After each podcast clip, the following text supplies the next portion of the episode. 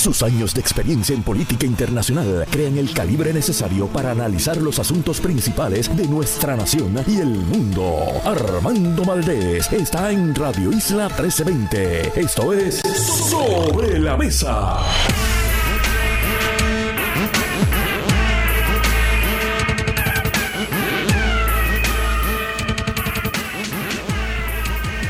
Buenos días Puerto Rico, soy Armando Valdés, usted escucha sobre la mesa por Radio Isla 1320.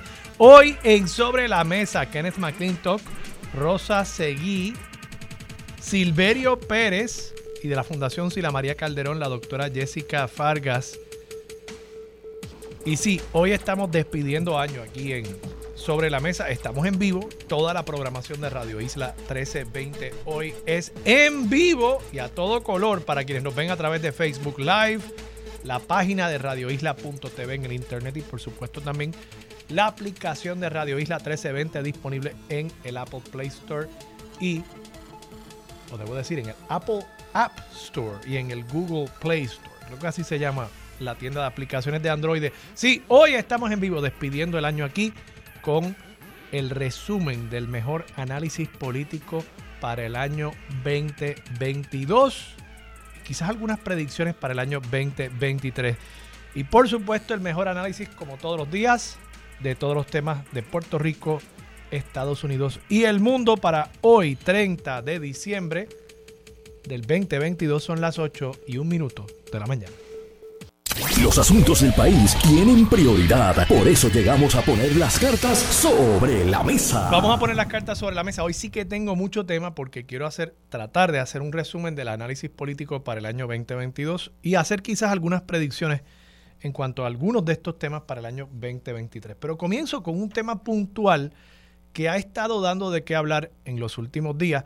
Se trata de esta intención que tienen los detallistas de gasolina de volver a cobrar una prima, esencialmente, una tarifa adicional para aquellas personas que paguemos en una estación de gasolina con tarjeta de crédito. Los detallistas de gasolina aluden a que los cargos de las tarjetas de crédito impactan su margen de ganancia y por tanto que ellos deberían tener la opción de cobrar más para quien pague con una tarjeta de crédito, una tarjeta de débito, algún método de pago electrónico. DACO anteriormente había prohibido esa práctica.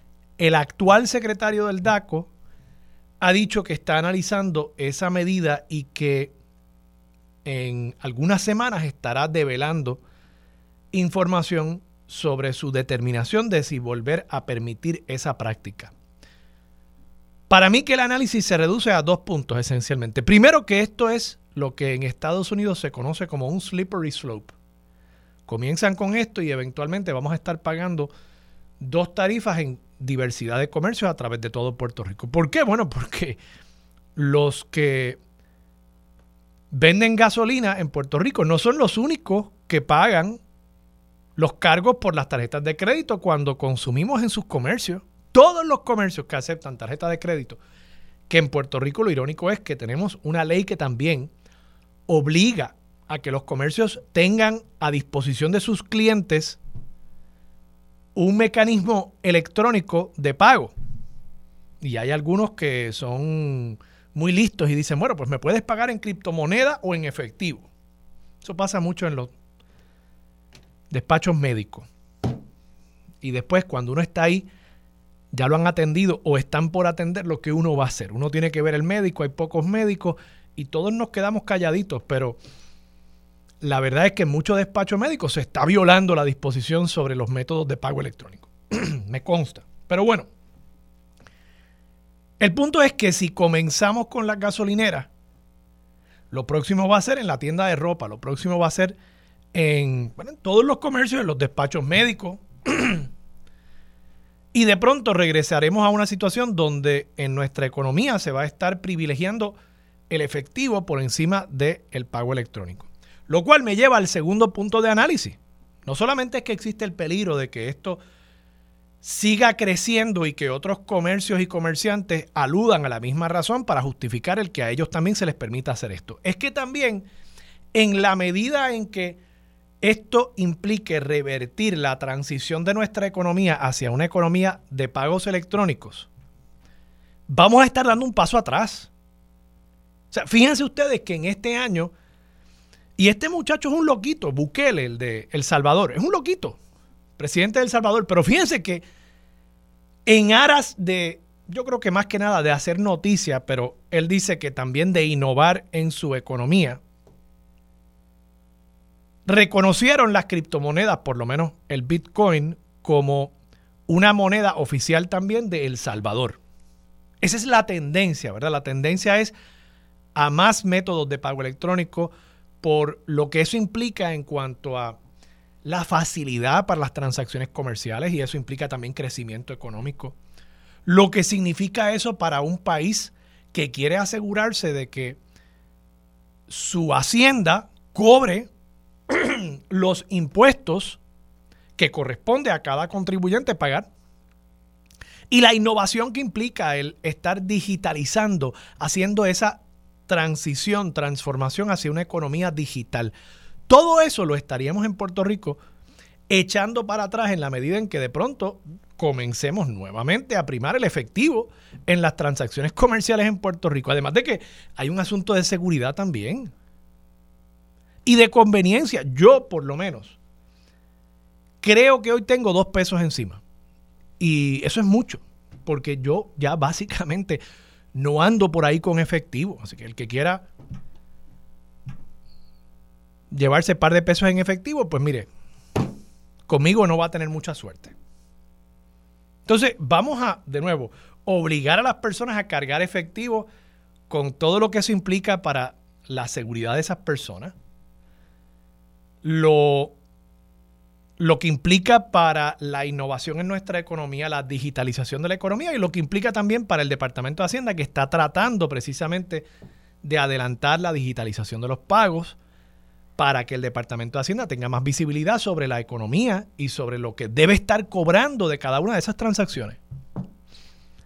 A mí eso no me hace ningún sentido, lo traigo simplemente antes de cerrar el año, por si acaso en la fortaleza o en el DACO nos están escuchando, pues que escuchen otra perspectiva sobre ese tema. Yo sé que los detallistas de gasolina, pues tienen sus portavoces, los consumidores no necesariamente. Esa ha sido una de mis críticas durante todo este año, que los consumidores realmente no tenemos muchos portavoces en los medios de comunicación, la clase media no tenemos muchos portavoces. Y yo he intentado, por lo menos a través del año 2022, de ser una de esas voces en la radio para que escuchen perspectivas distintas a la de siempre, los grupos de interés que tienen acceso a los micrófonos.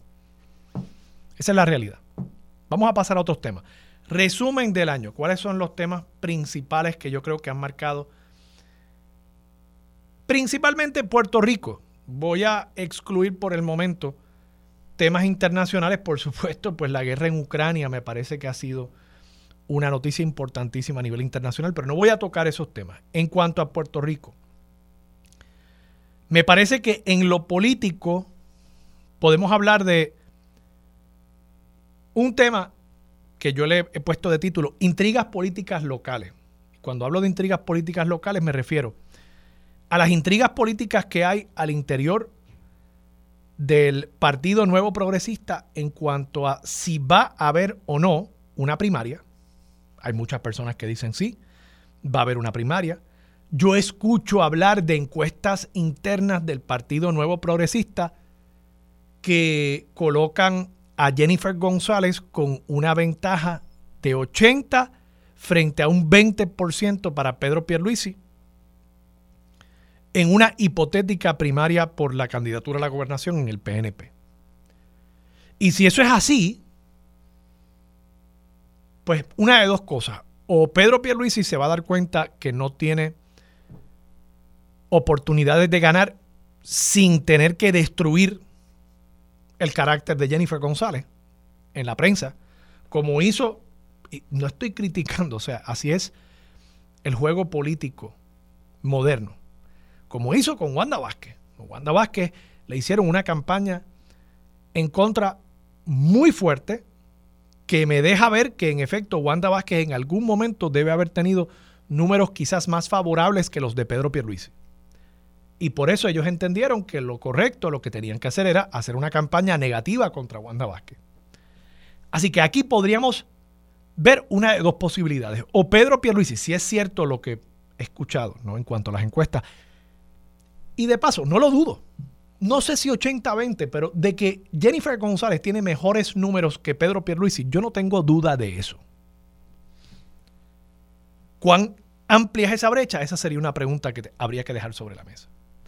Así que si Pedro Pierluisi decide que va para adelante, la otra posibilidad es entonces que veamos una campaña cruenta contra Jennifer González para tratar de bajarle esos números, una campaña muy negativa probablemente le haría un PAC. Habría que ver si Pedro Pierluisi se atreve de nuevo a formar un PAC. Habría que ver qué amigo de Pedro Pierluisi en esta ocasión va a optar por ser el chivo expiatorio, ¿verdad? Ya Joey Fuentes está, presumo yo que camino a la cárcel. Pues no sé cuál amigo del alma Pedro Pierluisi podrá reclutar para que le corra el PAC en esta ocasión, que fue realmente esa entidad la que hizo la campaña negativa contra Wanda Vázquez. Pero esas son las dos posibilidades, me parece a mí. O Pedro Pierluisi se echa para atrás y dice, yo no voy a correr una campaña tan negativa de nuevo contra una candidata tanto más atractiva que lo que era en su momento Wanda Vázquez. O voy para adelante, tengo 1.5 millones de dólares ya en el banco, que esa es otra noticia del año. Jennifer González tiene que 250 mil pesos voy para adelante, pero le voy a tirar con todo a Jennifer González. La otra posibilidad supongo que es que Jennifer González decida no retar a Pedro Pierluisi, pero si esos números que me dicen que están rondando por ahí en la fortaleza son ciertos, pues yo creo que Jennifer González sería desperdiciar una oportunidad que le está poniendo sobre su falda la historia. Así que habría que ver. Eso en cuanto al PNP. En cuanto al PPD, tenemos las intrigas políticas por la presidencia del partido, cosa que alegadamente se va a estar decidiendo este próximo mes de mayo. Veremos qué sucede en cuanto a esa elección, pero por supuesto recordemos que durante todo este año se anunció yo no sé cuántas elecciones se iban a hacer al interior del PPD, incluyendo una para determinar la decisión final en cuanto a la posición del PPD sobre el estatus. Y no se hizo ninguna. Y el PPD, francamente, lució errático, lució como una entidad que estaba improvisando en todo momento. Y ahora pues queda por ver quién es presidente o presidenta y si esa persona logra entonces captivar, cautivar la imaginación de los populares y convertirse eventualmente en candidato o candidata a la gobernación. Pero ciertamente vimos, desde mi punto de vista, un colapso institucional del Partido Popular Democrático en el año 2022. Y en cuanto a otras intrigas políticas, queda por supuesto la del Victoria Ciudadana y el Partido Independentista Puertorriqueño y si habrá o no una coalición, una alianza de cara a las elecciones del año 2024 yo me sospecho que todas estas preguntas, todas estas intrigas, no me sospecho, esto sí lo puedo hacer como una predicción, que en la medida en que la ley electoral no se enmiende y las fechas se queden como están, nosotros ya tendremos más claridad en cuanto a estos temas para mediados del año 2023 y sin duda ya para finales del año 2023 sabremos. ¿Por qué? Porque tienen que erradicar candidaturas. En el caso de los partidos principales tendrían que erradicar candidatura para primarias. Así que ya sabremos si se configura una primaria en el PNP, quiénes serán los candidatos a la gobernación en el PPD. Y en el caso de Victoria Ciudadana y el PIB, que no tienen tradición de primaria, y me sospecho que no van a ser primaria, sabremos porque ya estarán radicando las candidaturas que aparecerán en la papeleta estatal. Y ahí veremos si hacen lo que me parece a mí va a ser la única alternativa que van a tener para formar una alianza, que es PIB presenta candidatos para X candidaturas y en esas candidaturas Victoria Ciudadana deja ese cuadrante en blanco y viceversa y entonces hay un acuerdo de mutuo apoyo para, digamos, que todos los votantes de Victoria Ciudadana también le den el voto a Juan Dalmau para la gobernación y a Manuel Natal, en el sentido contrario, para la alcaldía de San Juan. Habrá que ver si finalmente logran ese acuerdo. Yo me sospecho que es más fácil decirlo que hacerlo. Y ciertamente hace poco hablamos aquí con Bernardo eh, Márquez, José Bernardo Márquez, representante del movimiento Victoria Ciudadana, y una de las preguntas que él tenía era, bueno, si vamos a apoyar los candidatos del PIB, yo quiero que quede claro que también electores del PIB van a apoyarme a mí, que soy candidato estadista. Creo que ese era el planteamiento de José Bernardo. En ese acuerdo, en esa alianza. Así que es más complicado quizás para el PIB, que es un partido con una posición ideológica clara, hacer ese tipo de alianza, hacer ese tipo de acuerdo de colaboración, en la medida en que Victoria Ciudadana es una especie de partido de casa grande donde hay personas con diversidad de posiciones ideológicas. En otros temas, fuera de esas intrigas político-electorales, yo creo que otro asunto importante ha sido la intervención del gobierno federal en todos los asuntos de Puerto Rico, principalmente en cuanto a tres, tres asuntos la reconstrucción de Puerto Rico, donde siguen invirtiendo dinero, incluso ahora también con el paso de Fiona, más dinero aún. Se ha flexibilizado algunos de los requisitos, en eso la administración Biden ha cumplido con su palabra. Fondos de Medicaid, donde al final de esta sesión congresional finalmente se logró una asignación por los próximos cinco años que le da estabilidad al sistema de salud de Puerto Rico y aumenta la cantidad de dinero federal que va a tener el sistema. Y en cuanto al área del estatus, el proyecto de estatus House Bill 8393 que finalmente fue aprobado en la Cámara y me parece que hito histórico importante por primera vez deja fuera el Estado libre asociado o cualquier modalidad de estatus territorial. Y me parece que eso es otro de los eslabones en esa cadena de eventos que lleva al colapso del Partido Popular Democrático durante este año 2022, que no se vio presente en la discusión. Parecería que los cogieron desprevenidos cuando finalmente Steny Hoyer dijo que iba a estar bajando a votación ese proyecto. No estuvieron presentes, no se escuchó voces del Partido Popular Democrático en Washington. Y eso de nuevo me parece que destapa una debilidad institucional del Partido Popular Democrático que habrá que ver si eso lo puede corregir un líder o una líder que tenga un poco más de vigor y vitalidad que el actual liderato del Partido Popular Democrático. Manteniéndonos aquí en Puerto Rico y en lo político, creo que el tema más sonado fue el tema del aborto, por lo menos en el plano legislativo. Y finalmente no se va a aprobar ningún proyecto, según el presidente de la Cámara, que dejó todos sobre la mesa. Y esa discusión sobre el aborto, pues me parece que eh, destapa la agenda política de un partido como Proyecto Dignidad. En alguna medida, Victoria Ciudadana también tiene algunos temas similares donde la intención no necesariamente es atacar un problema que realmente afecta a la vida diaria de los puertorriqueños y las puertorriqueñas, sino que es traer a la discusión pública asuntos que van a polemizar y polarizar para de esa manera allegarse más afiliados a su causa política, que no es otra cosa que alcanzar el poder. Y eso me parece que con toda la discusión durante el año sobre el tema del aborto, donde en Puerto Rico no había realmente un problema. No es que estuviéramos ante una situación donde habían reclamos amplios para que se legislara sobre la materia, no.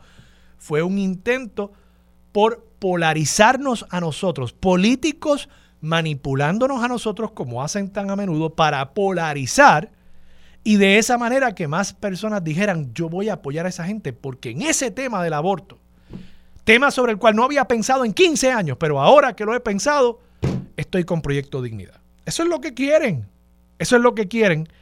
No son temas que realmente tocan las vidas de a diario de la mayoría, la vasta mayoría de los puertorriqueños, no estoy diciendo que el tema del aborto no sea importante, pero simplemente que como ya estaba el ordenamiento jurídico en Puerto Rico, realmente no habían grandes problemas, no habían grandes reclamos ni de un lado ni del otro, y lo que se ha hecho es traer el asunto para polemizar y para polarizar, para ellos, en esa división que crean entre el pueblo puertorriqueño, para ellos echar para adelante y crecer.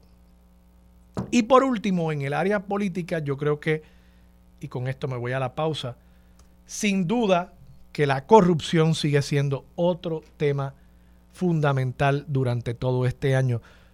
Lo distinto es que a pesar de que ya en el 2021 habíamos visto muchos casos de alcaldes, lo distinto es ver el caso de Wanda Vázquez y el caso de un banco internacional que estaba intentando eliminar, sacar del camino al regulador, al comisionado de instituciones financieras, que estaba haciendo una investigación sobre fraude y lavado de dinero al interior de ese banco. Cuando ya entramos en una economía moderna capitalista, cuando se entra a intentar corromper los sistemas que le dan confianza al consumidor en la banca, ya estamos hablando de corrupción big time. Y eso es lo que para mí distingue la corrupción que se intentó perpetrar por parte de Julio Herrera Bellutini y otras figuras durante la incumbencia de Wanda Vázquez en cuanto a la oficina de el comisionado de instituciones financieras. Estamos hablando de una corrupción que ya corrompería, que podriría, no sé si lo conjugué correctamente, pudriría la confianza del pueblo de Puerto Rico y de inversionistas a nivel internacional en nuestro sistema financiero. Y cuando eso le sucede a un sistema democrático capitalista, créanme que eso es señal de colapso. Gracias a Dios que se evitó, gracias a los federales que se evitó, porque aquí los estatales no hacen nada. Pero gracias a los federales que se evitó, pero ciertamente es una bandera roja que tenemos que levantar para asegurarnos de que eso no vuelva a pasar. Vamos a la pausa, regresamos con Kenneth McClintock y mucho más de Sobre la Mesa por Radio Isla 1320.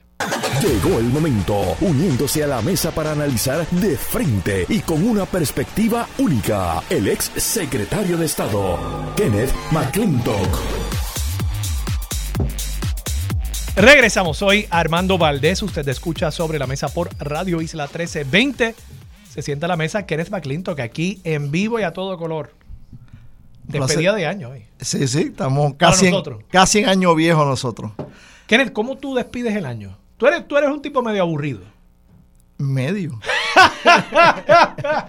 pues parece que solamente me conoces a mí.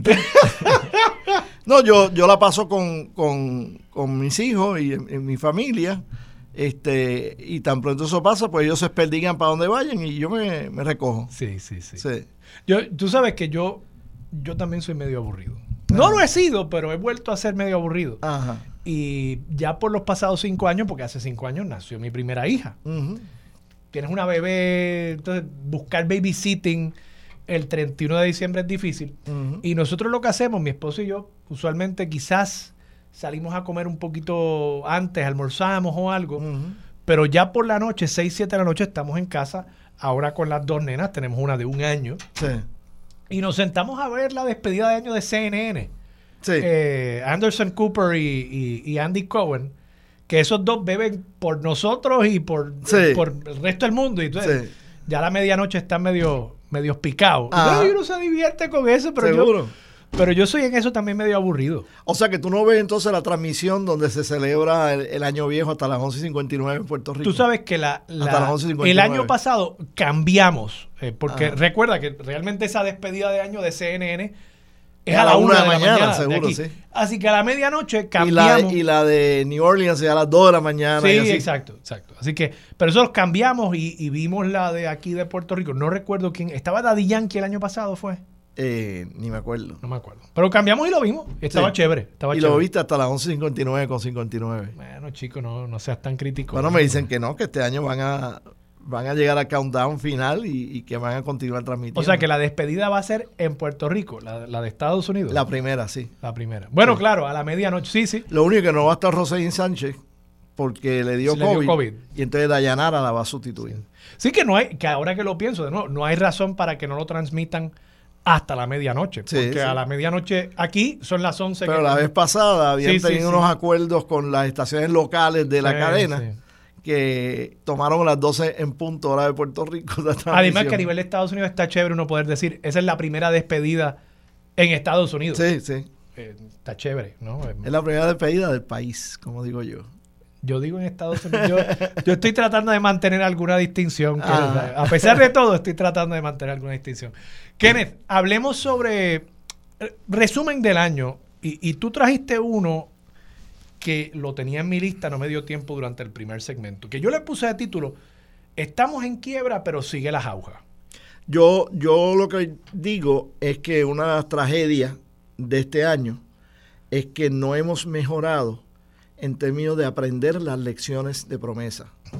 Una de las lecciones de promesa era también una de las lecciones de la Constitución de 1952, que prohíbe que tú gastes más dinero de lo que ingresas. Y una de las lecciones de sentido común, que es que tú no pagas con como ga- un gasto recurrente con ingresos no recurrentes. Y tú como exdirector de OGP, pues sabes eso mejor que nadie. Seguro. Este, y creo que no hemos aprendido eso. Y el mejor ejemplo de eso, y me pueden caer chinches ahora por lo que voy a decir, es que aprobamos un proyecto de ley en la legislatura para aumentar de 15 a 24 el número de días de vacaciones para los empleados públicos y el gobernador lo firmó. Un proyecto populista que no fue consultado previamente con la Junta como requiere la ley promesa, fue firmado por el gobernador sin tampoco haber hecho ninguna consulta. Y ni la legislatura ni el gobernador hicieron una, eh, un estimado creíble de qué efecto eso tendría sobre los fondos públicos. La idea de que no tiene impacto, pues mira, sí tiene impacto. Para empezar, en la medida en que tú sigas ampliando los días en que el gobierno no trabaja, tú estás dificultando el desarrollo económico Claro. porque tú no puedes sacar un permiso Claro. en ese día. No, y en, y en un momento en que todo el mundo reclama correctamente que en el gobierno de Puerto Rico hay pocos empleados. Yo conozco de sí. algunas áreas y conozco algunas agencias, lo- lo- me consta, donde hay dos personas o una persona que pueden expedir un permiso. Entonces, si una de esas personas falta y la otra está de vacaciones, tienes un problema. Se, detiene lo que tú estás planteando. Y ha habido digitalización, por ejemplo, en SESCO ha habido Sí. una mejoría Extraordinario. extraordinaria, pero eso debiera haber pasado en todas las agencias del gobierno hace mucho tiempo. Hace 20 años. No olvides que hace 11 años atrás yo digitalicé casi totalmente el Departamento de Estado en cuanto a Que los hace registros 22 corporativos. años, quizás 23, Ujú, yo era residente en Washington, D.C. y yo radiqué mi planilla con un web app. O sea, yo entraba a una página, yo entraba a los datos de, mi, de mis contribuciones y yo radiqué mi planilla. Bueno. Una página que no requería, porque tú sabes que aquí hay que, que si bajar un programa. y- Sí, sí, sí. sí. Era una, una página web Sí. eh, de dc.gov. Yo ejemplo, radicaba mi planilla. por ejemplo, ¿por qué el Departamento de Hacienda no nos puede mandar a nosotros el 15 de febrero, 15 días después que los patronos y todo eso tienen que enviar información a Hacienda de uno? Porque 15 días después no puede requerirse que Hacienda te envíe a ti un borrador de planilla Seguro. que diga, según nuestros récords, tú tuviste tales y tales. Estas son y las tales y W2 y las 480 que ingresos". recibimos para ti. Sí, según nuestros récords, eh, Tú tienes una residencia. tú le pagaste al banco tanto en intereses que son deducibles para la, la hipoteca. Según la planilla del año pasado, tú tienes dos hijos menores de edad. Ajá, Te los pongo ahí. sí. Y entonces que tú hagas los ajustes que tengas que poner y enviarlo. Oye, que de paso, eso, la gente quizás nos está escuchando y piensa, Dios mío, pero eso habría que poner un montón de personal a hacerlo. No. No, es casi Eso- automático. Eso es una- un programita de computadora bastante sencillo. Podría Sí. poblar esos datos automáticamente y enviarlos. Claro, se le pone un disclaimer. Mira, tú tienes que revisar esto. sí, seguro, sí. pero sí. ya le adelantaste el trabajo. Sí. No, yo estoy de acuerdo. Mira, tú, tú trajiste un tema sobre la, la forma en que se deben financiar los gastos públicos. Esto es una nota, yo creo que es del 14 de diciembre, yo la tengo aquí en mis notas del programa. 14 de diciembre, Alejandro Jover firma esta nota, Alejandra Jover, debo decir, del periódico El Vocero. Aquí había una discusión sobre el bono que se le había dado a los empleados públicos y si se iban a bajar las tasas contributivas en Puerto Rico. Y le preguntan al gobernador sobre la promesa que le había hecho de una reforma contributiva. Y el gobernador dice, en una parte con la prensa, esto fue en un taller de reciclaje de gomas. Cita, lamentablemente la política de la Junta hasta el presente, yo espero que reconsideren esa postura. Es que cualquier reducción en cualquier tasa contributiva o impuesto en Puerto Rico tiene que conllevar un alza en otra contribución o impuesto por la misma cantidad. Falso, en, el, en la reforma contributiva del... O sea, podemos entrar en el detalle de si es cierto o no, pero que el gobernador diga que pagar hay que pagar los gastos del gobierno es algo que la Junta debería reconsiderar. Me preocupa porque es que yo creo que Pierluisi es de los pocos políticos en Puerto Rico que yo creo que entiende el rol de la Junta, trabajó con la Junta. Creo que es un tipo, uno podrá discrepar de él, pero yo creo que es una persona que viene del sector de negocios y dice, bueno, mínimamente responsable. Si Pedro Pierluisi está diciendo eso, we're in big trouble. Este, en el 2011, Luis Fortuño hizo la única verdadera reforma contributiva que se ha hecho en Puerto Rico. Que no era una reforma contributiva to shuffle around la responsabilidad, o sea, eh, te voy a reducir a ti que ganas poco para imponerle más contribuciones a mí que gano mucho. No.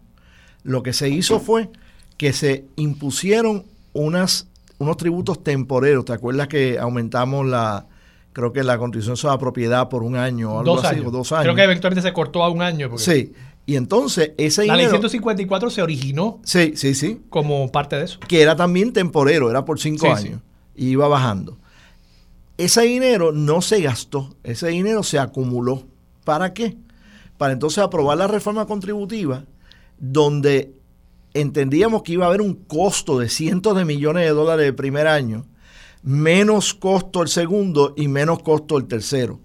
Y ese costo lo estábamos cubriendo con el dinero que habíamos impuesto y ahorramos para eso.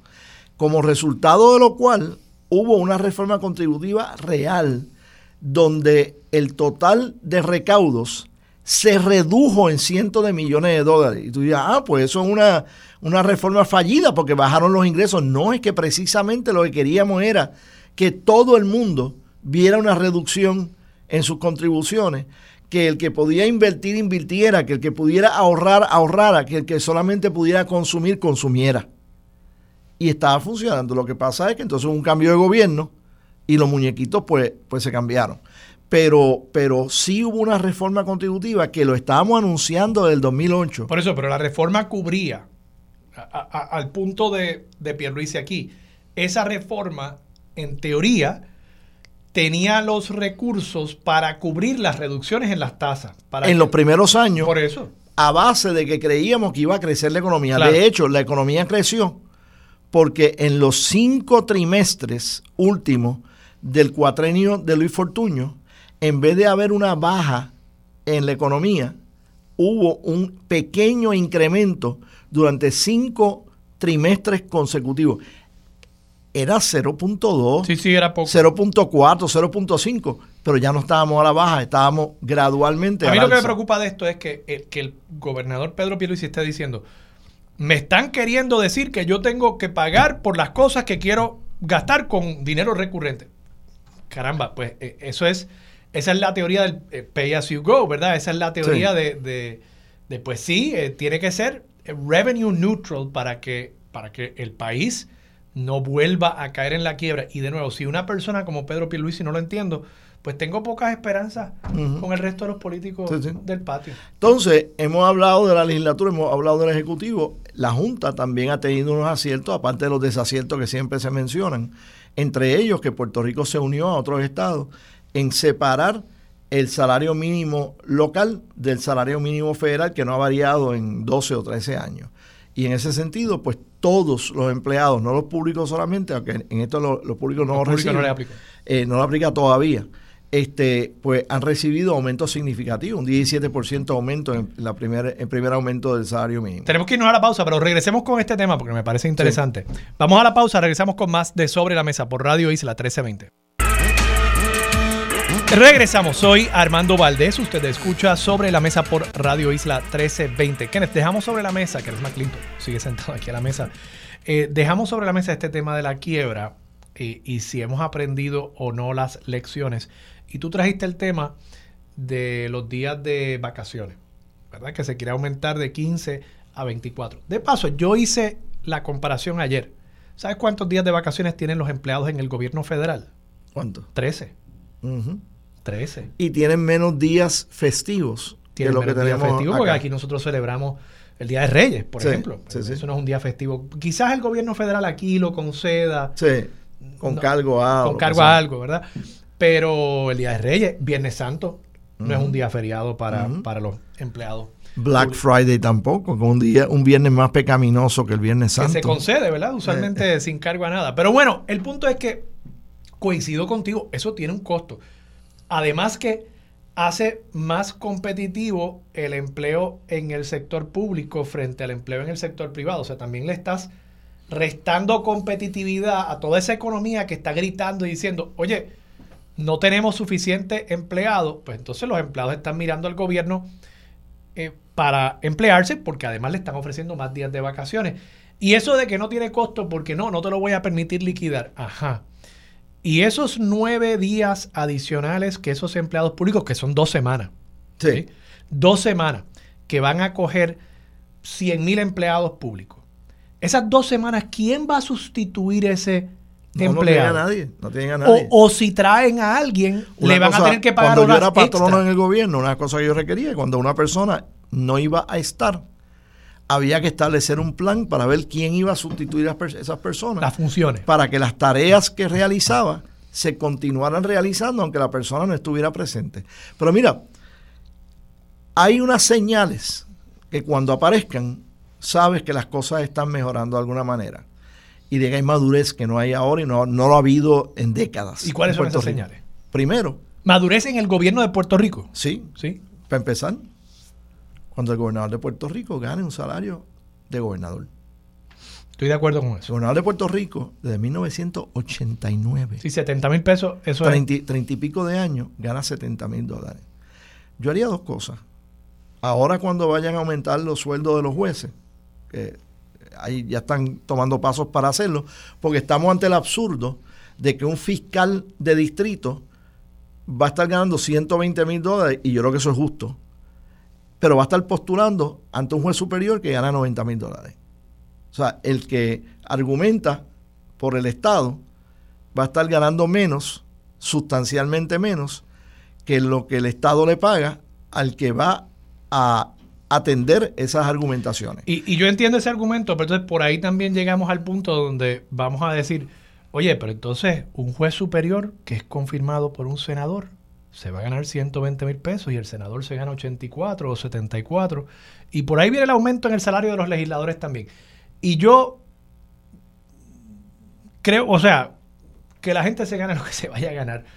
Pero igual me parece que esto es otro ejemplo más de que seguimos legislando estos aumentos salariales sin consideración al, gasto público. O sea, ahora de pronto... Tú sabes que el gasto público a ese nivel es insignificante. tú fuiste, tú fuiste jefe de presupuesto. Yo sé, sí, son 300 jueces. Sí. Eso no es tanto. Lo entiendo, pero envía una señal y envía unos mensajes. Ah, no, es una cuestión política. y entonces un trabajador y por eso es que te digo, Y por eso es que te digo que no hay madurez. Eso, eso.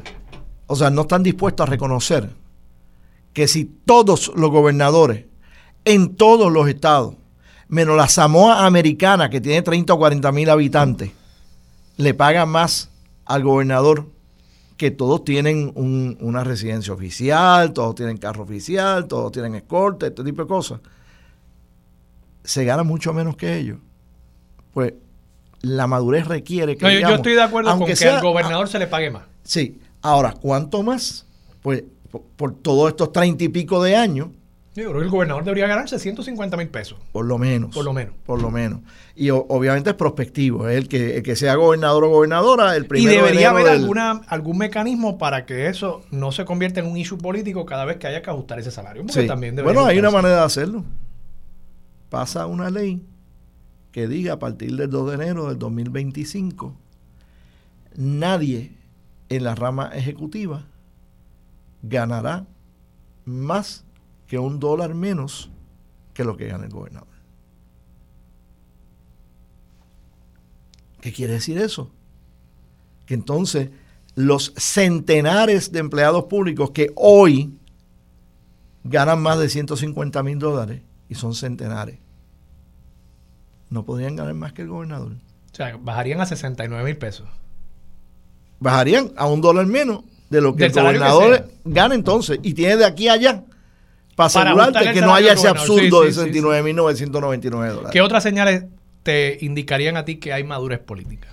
Pues mira, establecer unos parámetros claros de, qué cosas hay que hacer antes de aumentar el gasto público.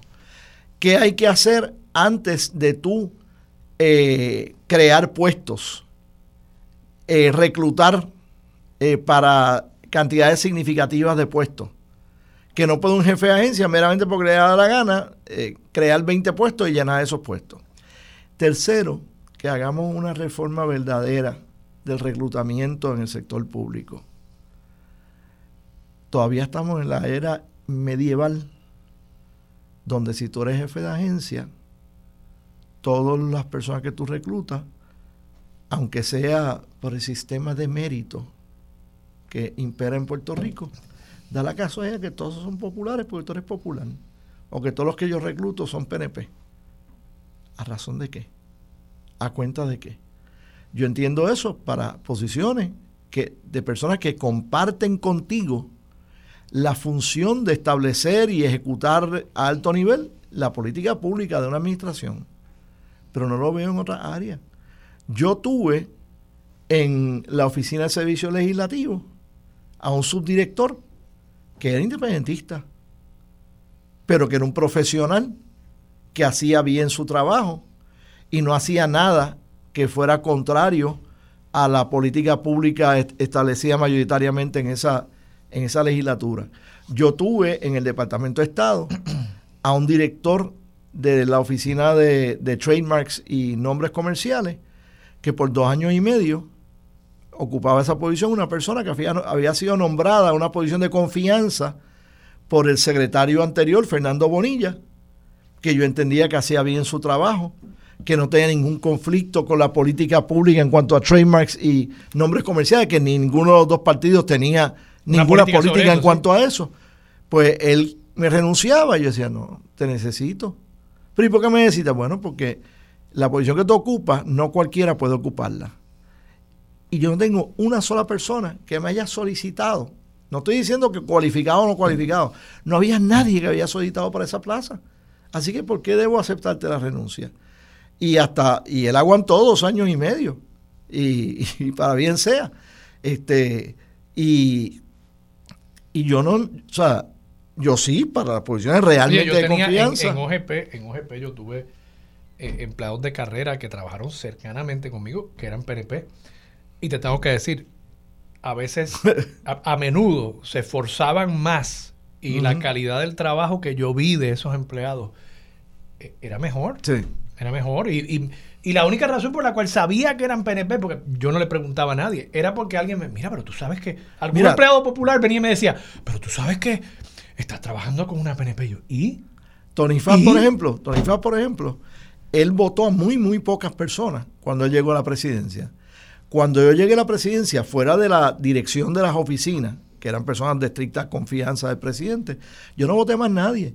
Y por eso es que tú ves que todavía están trabajando en la legislatura personas que fueron nombradas por Charlie Rodríguez en los 90, para darte un ejemplo. Sí, sí, sí. Este, porque no todas las posiciones eh, deben ser de confianza. Kenneth, me tengo que ir a la pausa. Te deseo una muy feliz despedida del 2022 y un exitoso año 2023 lleno de, muchos logros, pero también de mucha paz y mucho amor. Igual a ti, a tu familia y a la familia de esta estación, eh, con sus leales oyentes que me soportan cada dos viernes. Y gracias por siempre estar disponible eh, para eh, Sobre la Mesa. Este también es momento de reflexionar hacia atrás y, y, y caminando hasta acá para estar presencial, aun cuando eso no lo está. Gracias, Kenneth. Cuídate. Vamos a la pausa, regresamos con más de Sobre la Mesa por Radio Isla 1320.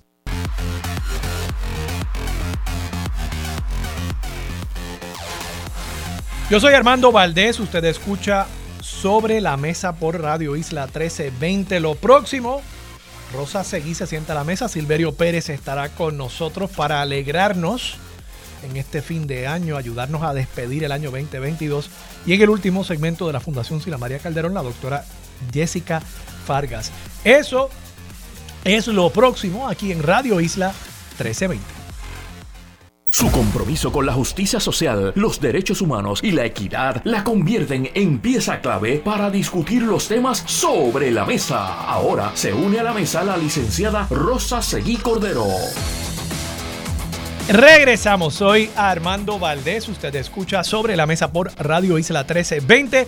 Rosa Seguí se sienta a la mesa. Rosa, Buenos, días. Armando y buenos días a todas las personas que nos sintonizan en este último programa del año. ¿Cómo vas a despedir el año 2022? Ay, Armando, pues se supone que sea en mi casa, pero como me oirás, pues no me siento perfectamente bien de salud, así que todo está en veremos. Esperemos que se pueda. Pues sí, sí, sí. Aunque, aunque sea en tu casa ahí con, con, con tu familia cercana, pues siempre se puede hacer algo. Claro, por supuesto, y, sí, Y que te mejores y que el año 2023 te traiga muchas cosas buenas a ti. Gracias, y a tu, Y a tu preciosa familia. Eso es así, igual para ti, para los tuyos, muchas gracias. ¿Y tú tienes planes? Bueno, yo, yo tengo planes con Anderson Cooper y Andy Cohen eh, en CNN, así que yo voy a estar sentado frente a mi televisor en, pijama, eh, tratando de tratando de, pasar la noche sin, sin que a mi perra le dé un infarto. que de paso, tengo que decir esto. Eh, en estos días, yo no sé si, si está pasando eh, en University Gardens. Tú sigues viviendo en University Gardens, ¿verdad? Sí, aquí estoy. Pues tú sabes que yo vivo en Miramar. Y, y este año estoy notando un aumento en la actividad de, pirotecnia. Y yo creo que eso no es ni pirotecnia, es, cosas que hacen ruido realmente. O sea, no es, no es que están tirando fuegos artificiales, no es que hay una lucecita, no.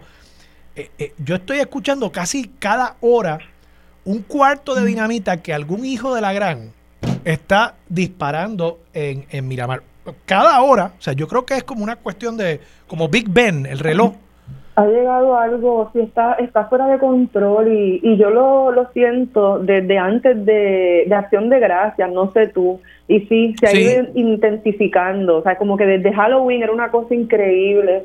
Y pues tenemos que, que reiterar el, llamado a que pues, es innecesario, ¿verdad? Que, que hace mucho más daño que lo que hace bien, especialmente para las personas eh, neurodiversas con diversidad funcional, a adultos mayores, eh, tenemos a la niñez, a, infantes, pero también tenemos a, los animales y definitivamente tenemos que reiterar ese llamado a concientizar, ¿verdad? Y, eh, simplemente no, no, hay ni que ser un, ¿verdad? No hay que, no tiene que ser un sector vulnerable o, eh, ¿verdad? Una persona, como tú planteas, niños, personas, adultos mayores, perritos, perritas.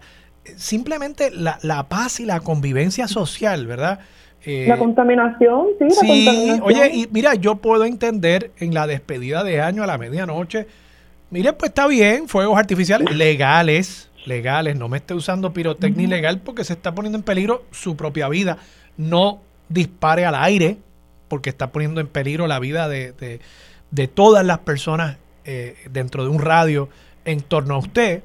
Pero, pero tantas semanas de estar con esos ruidos, repentinos que rompen con la paz, eh, eh, la tranquilidad de, de, una zona. Mira, eso no tiene justificación, no como tampoco tiene justificación estas modificaciones que le están haciendo a los vehículos para que los mufflers hagan ruido. Yo, yo no entiendo la obsesión del puertorriqueño con hacer ruido, de verdad. No, no lo entiendo, no, lo entiendo.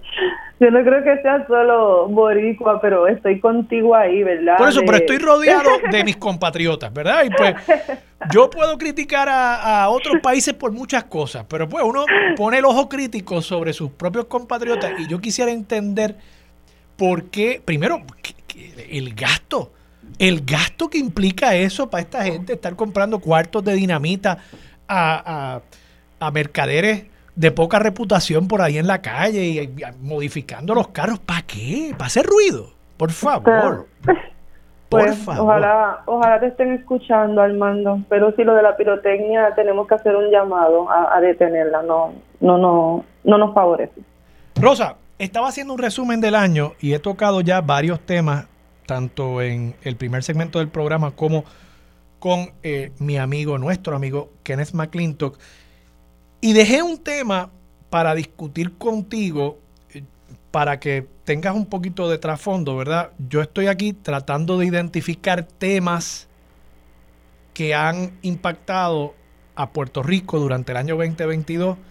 Uno de los temas que estaba discutiendo con Kenneth, estamos en quiebra pero sigue la jauja, las intrigas políticas al interior del PPD, el PNP y la posibilidad de una alianza política entre Victoria Ciudadana y el PIB el proyecto de estatus, el tema del aborto como tema focal de la actividad legislativa durante este año 2022 y la corrupción de los alcaldes y el caso insigne y muy peligroso de la corrupción de Wanda Vázquez, alegadamente, y la oficina del comisionado de instituciones financieras. Pero dejé un tema aparte para discutir contigo y es las crisis, las crisis humanitarias de nuestro país.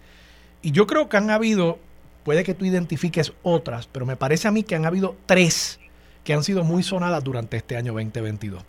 La crisis de los migrantes, o sea, vemos que siguen llegando más y más migrantes, particularmente haitianos, y lo estoy planteando como una crisis humanitaria, no como una crisis migratoria. Estoy diciendo, estas personas son seres humanos que merecen nuestro apoyo, nuestra solidaridad, nuestro amor, nuestra hospitalidad. Son personas que están arriesgando sus vidas para llegar aquí y cuál es nuestra respuesta ante eso. Creo que tenemos una crisis humanitaria también con los feminicidios. Ayer tuve aquí a una de las representantes del Observatorio de Equidad de Género. Me planteó que han habido 15 feminicidios íntimos durante este año 2022, que todavía no termina. Ya estamos por encima del total para el año 2021. Y creo que hay una crisis también en Puerto Rico humanitaria con la niñez. Entiéndase, eh, los casos de maltrato infantil en el Departamento de la Familia y cómo esos casos no se están trabajando, ni a tiempo, ni con el paso del tiempo. Y también la manera en que el Estado, a través del Departamento de Educación, la policía y demás, continúa violentando los derechos de la niñez con servicios educativos que no dan el grado, con intervenciones policíacas que terminan con la muerte de menores de edad, como vimos durante este año. Y para mí que eh, esas tres crisis humanitarias durante distintos momentos del año 2022 han marcado el devenir de nuestro país. ¿Qué te parece a ti? Eh, qué, terrible, ¿verdad? Que tengamos que hablar de las crisis para, para hacer el, el resumen del año que, hemos vivido. Y pues estoy muy de acuerdo contigo que tenemos que atenderlo como, como una cuestión de derechos humanos. Y es importante, ¿verdad? Yo hace poco tengo que hacer este, este cuento en, uno de los eh, internados legislativos, en uno de los debates que se dan simulados y también se dan sesiones simuladas en, en, en, en el Capitolio con estudiantes. Y en una defensa, ¿verdad?, antiderechos, una persona dijo que los derechos humanos no existen, que eso era un invento, ¿verdad? Así que me parece bien importante eh, que, hablemos de esto y que identifiquemos, Armando, y que utilices tu espacio para hablar de qué son los derechos humanos y de cómo tenemos que siempre defender nuestras libertades y derechos democráticos. Eh, y tenemos que movernos hacia ampliarlos, no reducirlos. Y, eso es lo que estamos viendo. Yo creo que hablando de la crisis humanitaria con, con las personas migrantes, eh, ¿verdad? Esto nos lleva a hablar de, de lo que de lo que ocasionan, cuáles son esas consecuencias de tener una frontera. Eh, y más allá de ver a las personas, eh, ser empáticos, ¿verdad? Necesitamos mucha empatía, mucha compasión eh, y solidaridad con las necesidades humanas, independiente de dónde vengan las personas, independiente del color, independiente del sexo, independiente de la religión, ¿verdad? Y, y pues vemos una violencia en las fronteras donde están marcadas precisamente por estos prejuicios que hemos discutido en este espacio durante este 2022, Armando, y ya, y ya por dos años, eh, de cómo creamos eh, culturalmente, socialmente, nos imaginamos, creamos un imaginario para hacer estas distinciones, estas diferencias imaginarias eh, entre las personas y entonces queremos, las personas humanas, decidir cuáles son más importantes que otras, ¿verdad? Eso, está muy mal eh, y, tenemos que hablarlo de, esta manera para pues, tratar de, concientizar sobre cómo perdemos vidas por las fronteras, ¿verdad? Eh, y no son fronteras imaginarias, son las que están pues militarizadas, donde se, se arrestan personas, donde se, se privan a las personas de sus libertades cuando sabemos que están en un escape eh, así que ha sido muy triste en Puerto Rico lo que hemos visto en el pasaje de República Dominicana y Puerto Rico mayormente, aunque no es la única. Y, y no se tratan, eh, ¿verdad? Eh, hemos creado una militarización, ¿verdad? Todo lo queremos ver como punitivo. Viene un inmigrante, ah, tiene que pagar las consecuencias, llegó ilegalmente y le queremos dar unas connotaciones muy negativas a a, las emergencias humanas, ¿verdad? Eh, así que las crisis, como bien menciona, en distintos países del mundo eh, eh, provocan el exilio, provocan que tengamos que buscar mejores condiciones. En Puerto Rico este año han sido alrededor de 40 mil personas las que se han ido de Puerto Rico. Así que si, si tratamos de verlo de esa manera, eh, la, gran cantidad, las decenas de miles de personas que se han ido de Puerto Rico, eh, usualmente y mayoritariamente buscando mejores condiciones de vida, pero como tenemos ese pasaje directo a Estados Unidos, no entendemos esa necesidad. Así que nos tenemos que poner y tenemos que empatizar con las distintas necesidades que obligan a que las personas tengan que salir, porque sabemos que la mayoría de las personas que se van de Puerto Rico quieren regresar. En cuanto a... oye, y Rosa, tú, tú antes de pasar a otro tema, tú, tú das en el clavo ahí, ¿verdad? Quizás para nosotros los puertorriqueños, a diferencia del resto de nuestros hermanos y hermanas de Latinoamérica, se nos hace difícil entender porque tenemos esa facilidad de montarnos en, un avión. Eh, y, y, las circunstancias también, ¿verdad? No, no es decir que en Puerto Rico no hay pobreza, es una pobreza distinta a la pobreza y a la violencia eh, que en algunos de estos países centroamericanos obligan a estas personas a tener que, abandonar su país y no es abandonar su país en un avión, eh, es abandonar su país a veces cruzando eh, fronteras a pie para llegar hasta la frontera estadounidense, ¿verdad? Dejándolo todo. Y en el caso de nuestros hermanos haitianos, pues montándose en una yola y, y llegando hasta aquí eh, en algunos casos, como pasó en este año en varias ocasiones, que los dejan incluso en la isla de Mona, ¿verdad? Son circunstancias bien distintas y yo creo que es importante que nos demos cuenta de que nosotros nacimos aquí en Puerto Rico, pero muy bien pudimos haber nacido en Haití, muy bien pudimos haber nacido en El Salvador, en cualquier país del mundo, ¿verdad? Nadie eh, cuando nace es merecedor ni de lo bueno ni de lo malo que hereda por razón del lugar y la familia a la que nace. Eh, y en ese sentido, todos somos seres humanos. Y en un momento dado, pues quizás nosotros estamos un poquito mejor, en otro momento estamos un poquito peor, en un momento podemos ser nosotros los que necesitemos.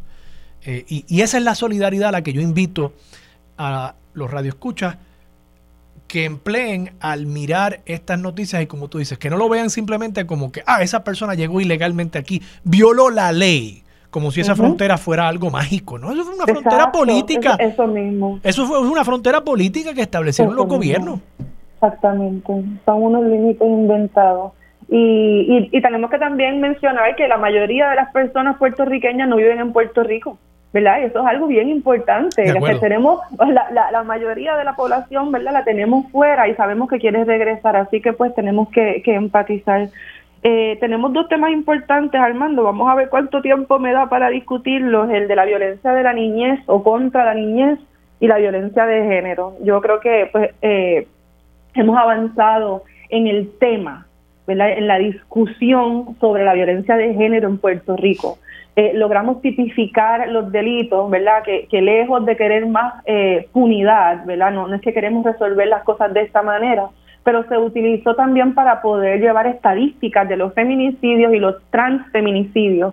Así que por eso podemos ahora pues hablar eh, con, con los datos de cómo va aumentando esta violencia en Puerto Rico y pues hablar del género, ¿verdad? De esa construcción, igual que construimos eh, las fronteras, ¿verdad? Y queremos hacerlas políticamente, pues hemos construido eh, los géneros y hemos querido entonces eh, hacer unas cajitas y, hacer unas listas de qué es lo que se supone que hagan las mujeres y los hombres, los niños y las niñas, y sabemos que esas conductas pues no han favorecido a que podamos vivir en una sociedad más equitativa, eh, lo vemos en las profesiones, lo vemos en los salarios y lo vemos en la violencia y en las muertes, ¿verdad? Como más mujeres eh, y más personas feminizadas han sido eh, asesinadas por precisamente unas conductas violentas que se enseñan, se permiten y se condonan. el hecho de haber un matrimonio entre un hombre y una mujer, pues hemos querido eh, educar de que a las mujeres tienen unos roles específicos que deben seguir eh, de mantener el hogar, de doméstico, de crianza, de cuidado, de cuido.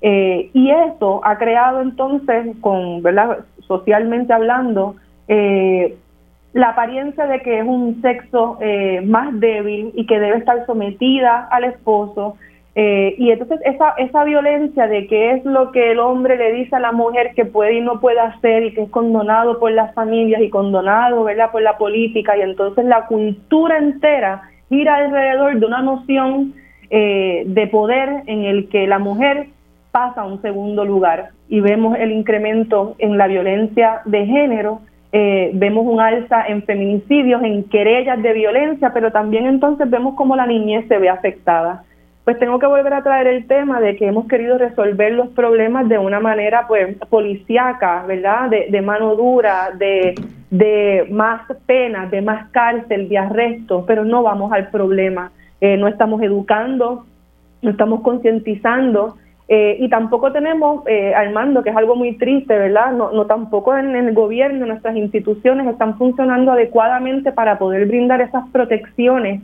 para que en este caso pues las mujeres y la niñez tengan, eh, tengan, sepan que cuentan con un aparato que va a asegurar su vida, su salud eh, y que va a permitirle salir de este ciclo de violencia. Eh, escuchamos mucho, tristemente, también de parte de la misma legislatura, que quieren responsabilizar a las mujeres y dicen, víctima, busca ayuda, víctima, haz lo que tienes que hacer, pero vemos ahora el caso de la joven Licha Ramón, donde el Departamento de la Familia indujo error a la madre al decirle que se iba a llevar a la, a la niña de dos años para hacerle un chequeo y lo que hizo fue que separó a la niña de la mamá. Así que estas conductas policíacas, ¿verdad? Eh, de mano dura, de arresto, de resolverlo todo de una manera punitiva, eh, separa a las familias y no resuelve los problemas. Son alrededor, si, no, si me corriges Armando, creo que son de 8 mil a 10 mil querellas desde el 2006 en el Departamento de Familia. En, de, más de, 10.000, casi, casi 11.000 querellas. Claro, más, Dios mío, increíble. En, que, que han radicado para proteger a la niñez por maltrato infantil y están estancadas, no se investigan, no se hace el trabajo, no hay consejería, no hay terapia, no hay rehabilitación.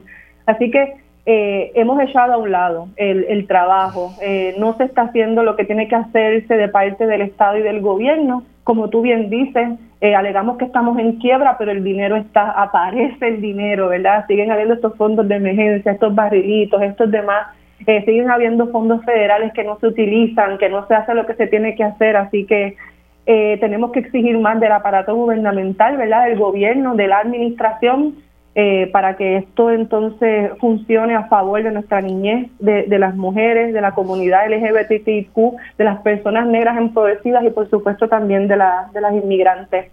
Así que son temas tristes, pero mi, yo no me resigno, mi esperanza es que continuaremos y que vamos a poder lograr este, poco a poco estos cambios, Armando. Yo creo que ha sido un cambio muy grande hablar de la violencia de género, insisto, ¿verdad?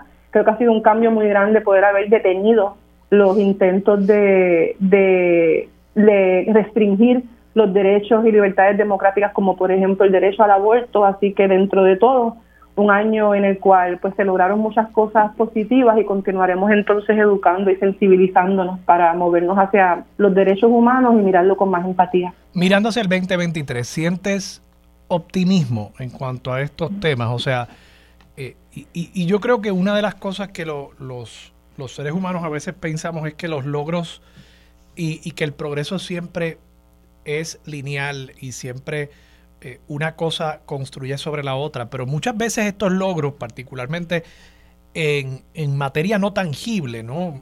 Hablamos aquí de logros en cuanto a derechos, el reconocimiento de unos derechos, son frágiles. Hay que seguir luchándolos porque pueden cambiar. Eh, de acuerdo. Incluso veamos que en este año el debate sobre el aborto recibe un impulso mayor, no solamente por la politiquería de Proyecto Dignidad, sino también por el Tribunal Supremo estadounidense, que revierte Roe v. Wade, algo que hacía 50 años se había establecido en, el derecho norteamericano. Entonces, vemos eso y, y, creo que a veces, de nuevo, la gente piensa que los derechos son como esta cosa, como un edificio. Bueno, yo construir el edificio ya, ahí está. Eso no es algo inamovible como el Coliseo romano, eso va a seguir ahí por dos mil años. Y bueno, los imperios caen, los edificios caen y quizás con un poquito más de dificultad, pero los derechos también, los derechos que no son algo tangible, eh, que son basados en el respeto a la ley, en el respeto al precedente, pues también pueden cambiar. Eh, ¿Tú sientes optimismo hoy en cuanto a esas luchas que hay que seguir dando para, para esos reconocimientos que faltan y los que han habido, pues mantenerlos.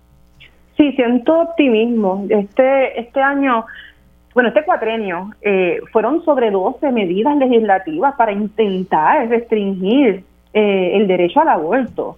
Eh, así que un ataque fuerte, frontal y sin precedentes, porque esto nunca había sucedido. Y logró unas movilizaciones, unas alianzas eh, había eh, mujeres y políticas reconocidas de casi todos los partidos, porque por supuesto pues el Partido Proyecto de Dignidad no va a participar de ninguna alianza a favor de derechos y libertades democráticas. Así que eh, casi todos los partidos políticos estuvieron presentes, hubo juntes como la Marea Verde, ¿verdad? Que también es un junte histórico en Puerto Rico de muchas organizaciones, sobre 40 organizaciones eh, hubo la participación eh, histórica de más profesionales de la salud, Colegio de Médicos Cirujanos, eh, OBGYN, o sea, hubo una participación abrumadora. Departamento de Justicia, Departamento de Salud, Departamento de la Familia, todas las agencias que comparecieron defendieron este derecho.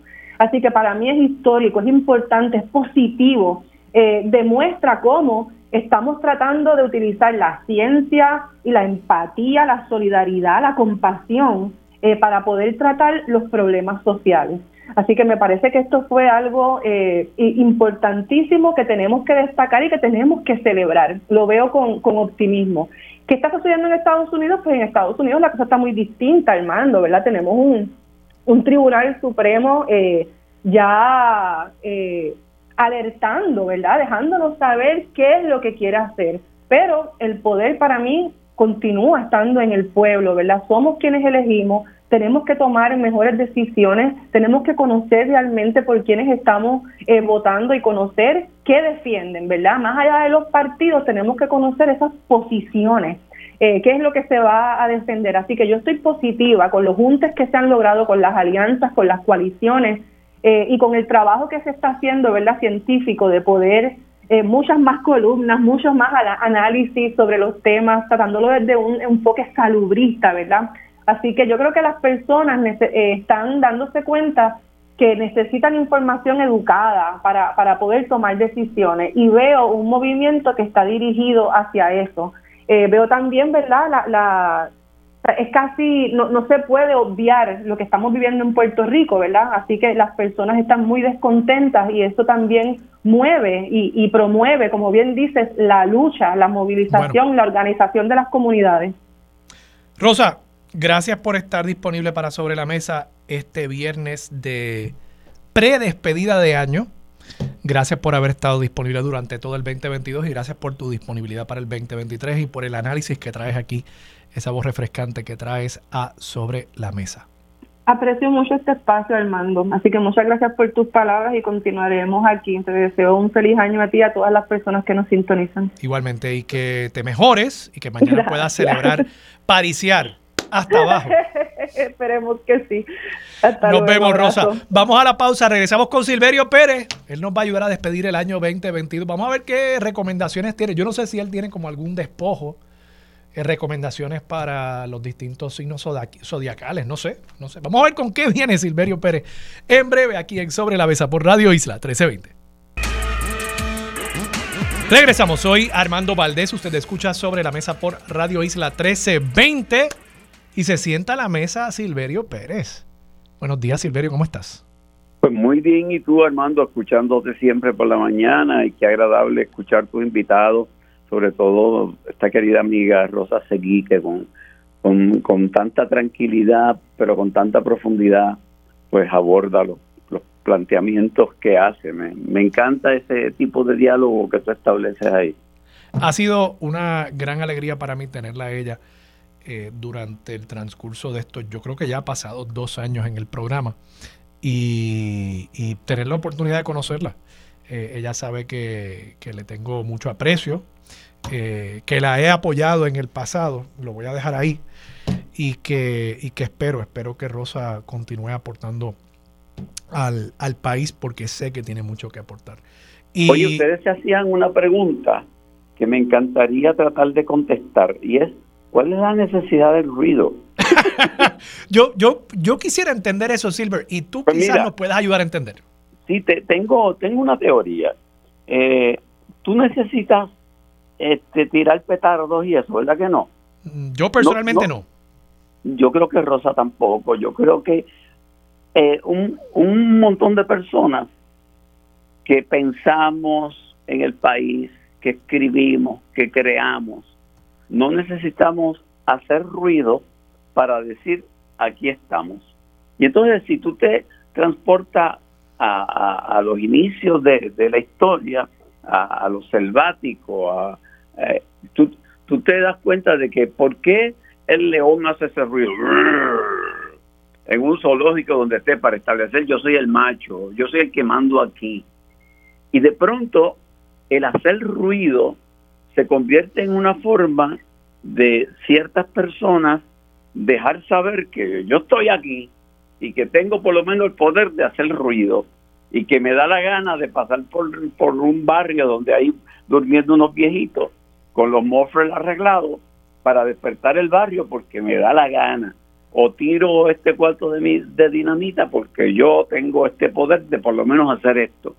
Y a mí me parece que tiene eh, raíces de, de, de una cultura del macho, que el macho hace ruido para establecer que con el ruido yo inclusive intimido y de ahí al tiro en la cara a una mujer, pues no hay mucho. Y me parece que nosotros deberíamos llamar una reflexión de esa necesidad de hacer ruido. ¿Por qué? Si usted es mujer y su novio tiene un carro que con el muffler que hace mucho ruido, cuidado.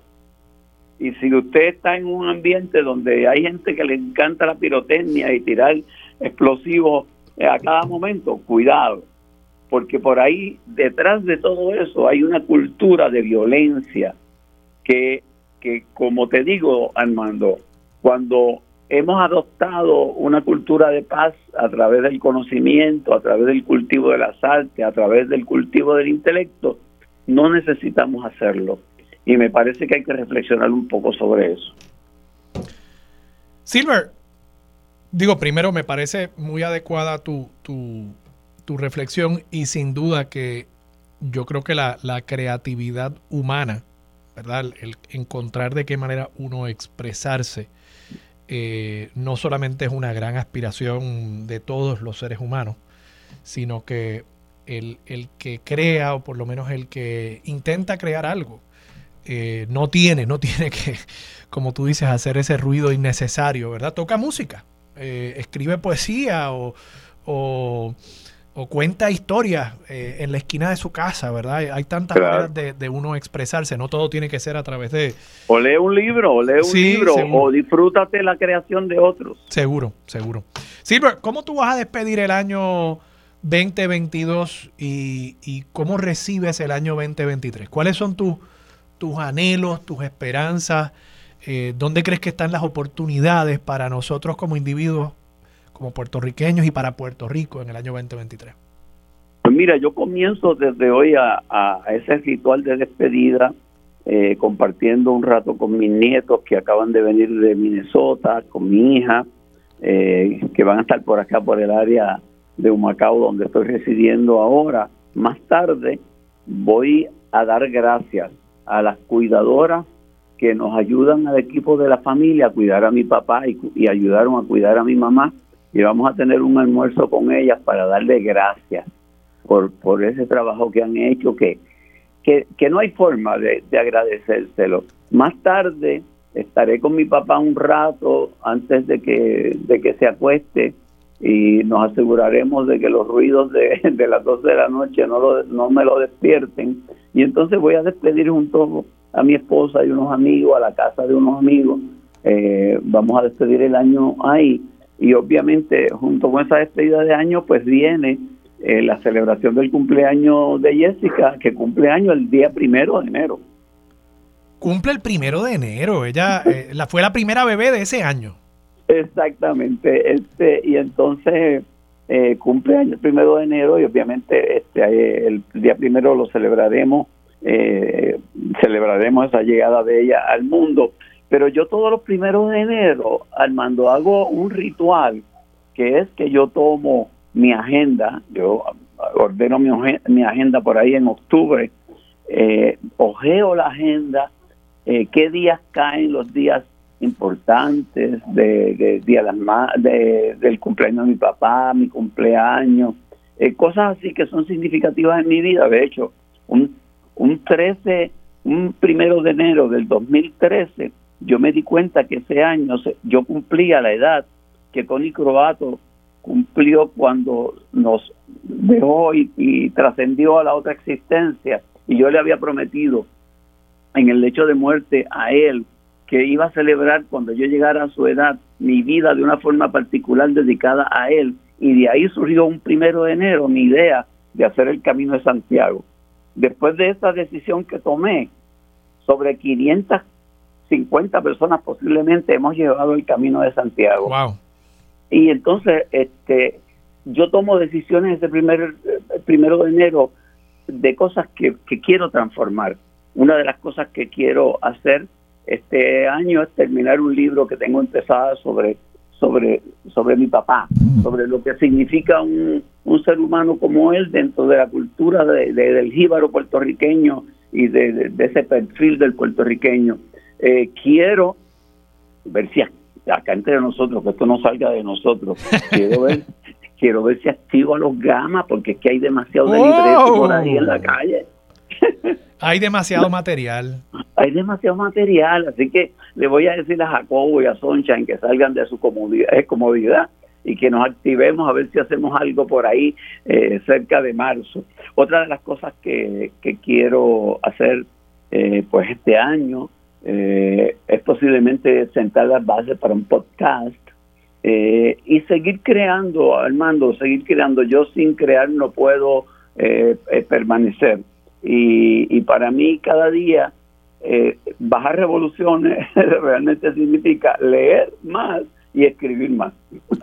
Silver, precisamente, y me quedan como dos o tres minutitos, estoy sacando otro minuto ahí al control, nos tienes parte de tu creación, nos tienes una décima. Pues mira, esta mañana cuando me dijeron que iba a estar en tu programa, este, yo dije, caramba, pues voy a hacerle una décima y se las voy a cantar al mando. Este, lo primero, después que hice las décimas me di cuenta que la guitarra la había dejado en el panel donde Jessica tiene su espacio. Oye, que de paso, esto anuncio no pagado, pero el panel está extraordinario, es, una tiendita ahí en Guaynabo eh, de, de, la amiga Jessica, compañera de vida de Silverio, y, y bueno, extraordinario el que quiera buscar algún regalito de, de tiendas puertorriqueñas, de creadores puertorriqueños, hablando de la creación. Eh, allí puede Ahí en la marginal de la, de la Martínez Nadal, te tengo que contar que cuando mis nietos entraron al panel se quedaron como que asombrados de tantas cositas que hay allí, pero mi nieto fue directamente a tu libro del COVID y le dice, mamá, mira, ¿por qué? Porque ya él tenía ese libro qué y lo reconoció. Bueno. bueno. pues la décima. te voy a decir las décimas. Cuando el año languidece debemos reflexionar y una miradita echar a lo que nos acontece. El que reflexiona crece y el que no se va a estar estancando. Lo que nos está pasando nos debiera preocupar y Diego se va a trullar y Pipo sigue bailando. en los fondos federales los políticos se enfocan, las prioridades trastocan para enfrentar nuestros males. ¿Dónde están los industriales y qué se está fomentando? La violencia está arrasando, pues no se va a la raíz, mientras por todo el país Jennifer sigue destruyendo. Domina la corrupción y hasta Wanda fue arrestada, la calle ha sido embreada y un alcalde irá a prisión. Y ante esa situación, justicia está titubeando, el FBI actuando ha tomado ya el control, Diego en busca de otro rol y Pipo sigue bailando. El Partido Popular ausente de liderato decide pasar el rato sobre quién piensa aspirar y le quieren serruchar el palo al que está aspirando. El ELA están sepultando Casablanca y el Congreso y yo pienso que por eso Pierluisi sigue bailando. No renuncio a la esperanza, lo digo sobre esta mesa, porque Armando aquí sopesa si habrá o no habrá una alianza. Y mientras tanto la panza algunos se están sobando porque siguen apostando al pueblo que siempre cede. Mas si un gran cambio sucede, Pipo no estará bailando. Muy bien, Silverio. Muchas gracias, gran reflexión ahí. Y oye, te deseo lo mejor en el año 2023 a ti, a Jessica, a todos los proyectos que ustedes están emprendiendo.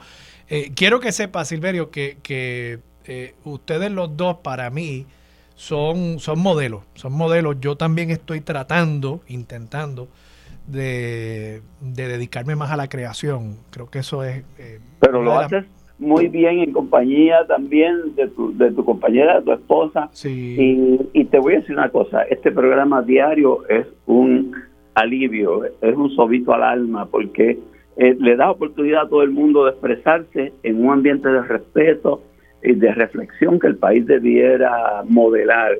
Y gracias Armando a ti por, por, por esto que haces todos los días. Te lo agradezco. Un abrazo, Silver. Vamos a la pausa. Feliz año 2022 para ti y toda la familia. Vamos a la pausa. Regresamos con más de Sobre la Mesa por Radio Isla 1320. Regresamos, soy Armando Valdés, usted escucha sobre la mesa por Radio Isla 1320 y a esta hora se sienta a la mesa la doctora Jessica Fargas, ella es una de las participantes del programa de incubación y aceleración de pequeñas empresas del Centro para Puerto Rico de la Fundación Sila María Calderón. Doctora, buenos días, ¿cómo está? Hola, buenos días, Armando, muy bien. ¿Y tú? ¿Cómo está todo? Muy bien, muy bien. ¿Cómo está esa despedida? Comienzos de despedida de año. Los comienzos, pues mira, estamos súper bien, andamos de vacaciones por Tennessee, así que aquí está frío y extrañando el sol y el calientito de Puerto Rico, pero estamos súper bien, gracias a Dios. Qué bien, qué bien. Doctora, hábleme un poquito sobre su empresa y, sobre su trayectoria empresarial. ¿Cómo decide que va a lanzarse a esa aventura que es crear su propia empresa y cómo le apoya la Fundación Sila María Calderón? Claro que sí, pues Armando, yo llevaba más de 20 años en la industria, eh, industria de seguros de salud, industria de comunicaciones, y llegó un momento en el que estaba en una zona bien cómoda, pero dentro de esa zona cómoda yo estaba bien incómoda. Así que es un, como un choque ¿no? de, palabras aquí, estás en la zona cómoda pero incómoda. Eh, llegó un momento en el que ya eh, sentía que, yo estaba lista para hacer otras cosas, eh, pero no encontraba ese espacio dentro de la empresa en donde estaba. Así que dentro de esa incomodidad empiezo a moverme, me certifico como coach profesional para eh, ayudar a otras personas y me encuentro con que esto me apasionó demasiado. Eh, seguí buscando y, preparándome eh, y decidí en un momento dado, yo dije, ¿sabes qué? Quiero hacer esto, quiero ayudar a otra gente, quiero ayudar a otras personas que han estado igual de estancados profesionalmente como yo. Así que decido renunciar después de 23 años. Eh, todo el mundo decía que yo estaba loca y lo puedo entender porque, ¿verdad? Después de 23 años no mucha gente lo hace, así que vas a ver que por ahí profeso mucho el hashtag sin miedo a los cambios, porque aunque tenía miedo, como quiera, dije, es que en la vida profesional eh, tiene que ser algo más, no puede ser esto nada más, así que me voy a lanzar. Y ahí conozco al Centro para Puerto Rico, me, me doy con, con una de las personas que está en el centro, solicito para eh, pertenecer al programa de incubadora eh, y me seleccionan y estoy casi como un año en ese proceso de prepararme para lanzarme, para ver qué es esto, para cómo, como, dice uno, ¿verdad? Con, con qué se come esto, eh, empezar a, conocer qué cosas debo de saber de mi negocio, eh, qué cosas debo de hacer, qué documentos debo tener. Y el Centro para Puerto Rico de verdad que ha sido para mí el norte para poder llevar mi negocio al próximo nivel. Ellos han, me han aportado, me han apoyado muchísimo, sobre todo para crear mi plan de negocio. Ahora, recientemente eh, solicité un préstamo comercial y, y ese proceso completo de llenar esas solicitudes eh, me da gracia porque cuando llamaba a los lugares para solicitar información me decían Ah, pero si usted viene del centro para Puerto Rico, olvídese que todos los documentos van a estar al día y todo va a estar bien. O sea, que eso se ha convertido como en un sello de, good housekeeping. Exactamente. Cada vez que yo decía, no, mira, pero a mí me está ayudando el centro para Puerto Rico, era casi como que, ah, no, sí, está bien, no se preocupe, este, porque toda la gente que viene del centro, los documentos todos están al día, todo lo que nos entregan está súper bien y nosotros, ¿verdad? Lo que tenemos que hacer es mínimo. Así que fue como un, aval el tenerlos a ellos de mi lado para poderme apoyar y ya en enero me desembolsan mi, mi préstamo, que eso me va a ayudar muchísimo para ¿verdad? seguir aportándole a mi negocio. Así que yo vivo feliz y agradecida con el Centro para Puerto Rico porque aún con mucho verdad este temor que uno se lanza para hacer esto ellos han sido un soporte para mí increíble. Su empresa, ¿qué tipo de servicio ofrece? Sé que tienen eh, clientes tanto comerciales, empresariales, como también clientes eh, que son personas que están buscando, como usted en algún momento, buscando alternativas para desarrollo profesional y personal. ¿Cómo ustedes eh, ayudan a esas personas? Es una especie de coaching. Sí, sí. Una de, de las partes que tiene nuestro negocio es la parte del coaching. Esto es a nivel individual en el coaching nosotros trabajamos mucho lo que son los miedos para movernos a tomar decisiones y lo llevamos más bien por la parte profesional, pero hemos tenido eh, clientes que trabajan eh, cualquier tipo de eh, objetivo, ¿no? No nos circunscribimos a decir, ah, si no es el profesional, pues no. Eh, hay a veces objetivos personales que quieren trabajar y nosotros también los apoyamos en eso. Así que sí, el coaching es, un, es bien individual, hacemos sesiones individuales one-on-one, -on -one, ¿verdad? el cliente con, conmigo y vamos trabajando con diferentes herramientas, eh, les damos les damos assessment para que ellos trabajen eh, y vayan trabajando entonces con ese objetivo que tienen. A nivel empresarial, pues los veintipico de años que estuve en la industria, estuve trabajando en el área de recursos humanos, la parte de desarrollo organizacional, así que esa, esa experiencia la llevo a lo que es las empresas y dentro de eso apoyamos a las empresas y al área de recursos humanos en todo lo que tiene que ver con desarrollo, adiestramientos, eh, llevamos, hacemos análisis de necesidades, identificamos qué necesitan los empleados, preparamos catálogos con, con cursos para durante el año todos los empleados puedan tener esos talleres disponibles, ofrecemos nosotros los adiestramientos, hacemos actividades de team building, de integración de equipos, eh, tenemos un área en Canóvanas donde llevamos allá a los empleados y hacemos diferentes actividades eh, de integración, así que sí, apoyamos también a las empresas en lo que es todo el desarrollo de los empleados y dentro de, de lo que es ese desarrollo en las empresas, también trabajamos el programa de coaching ejecutivo.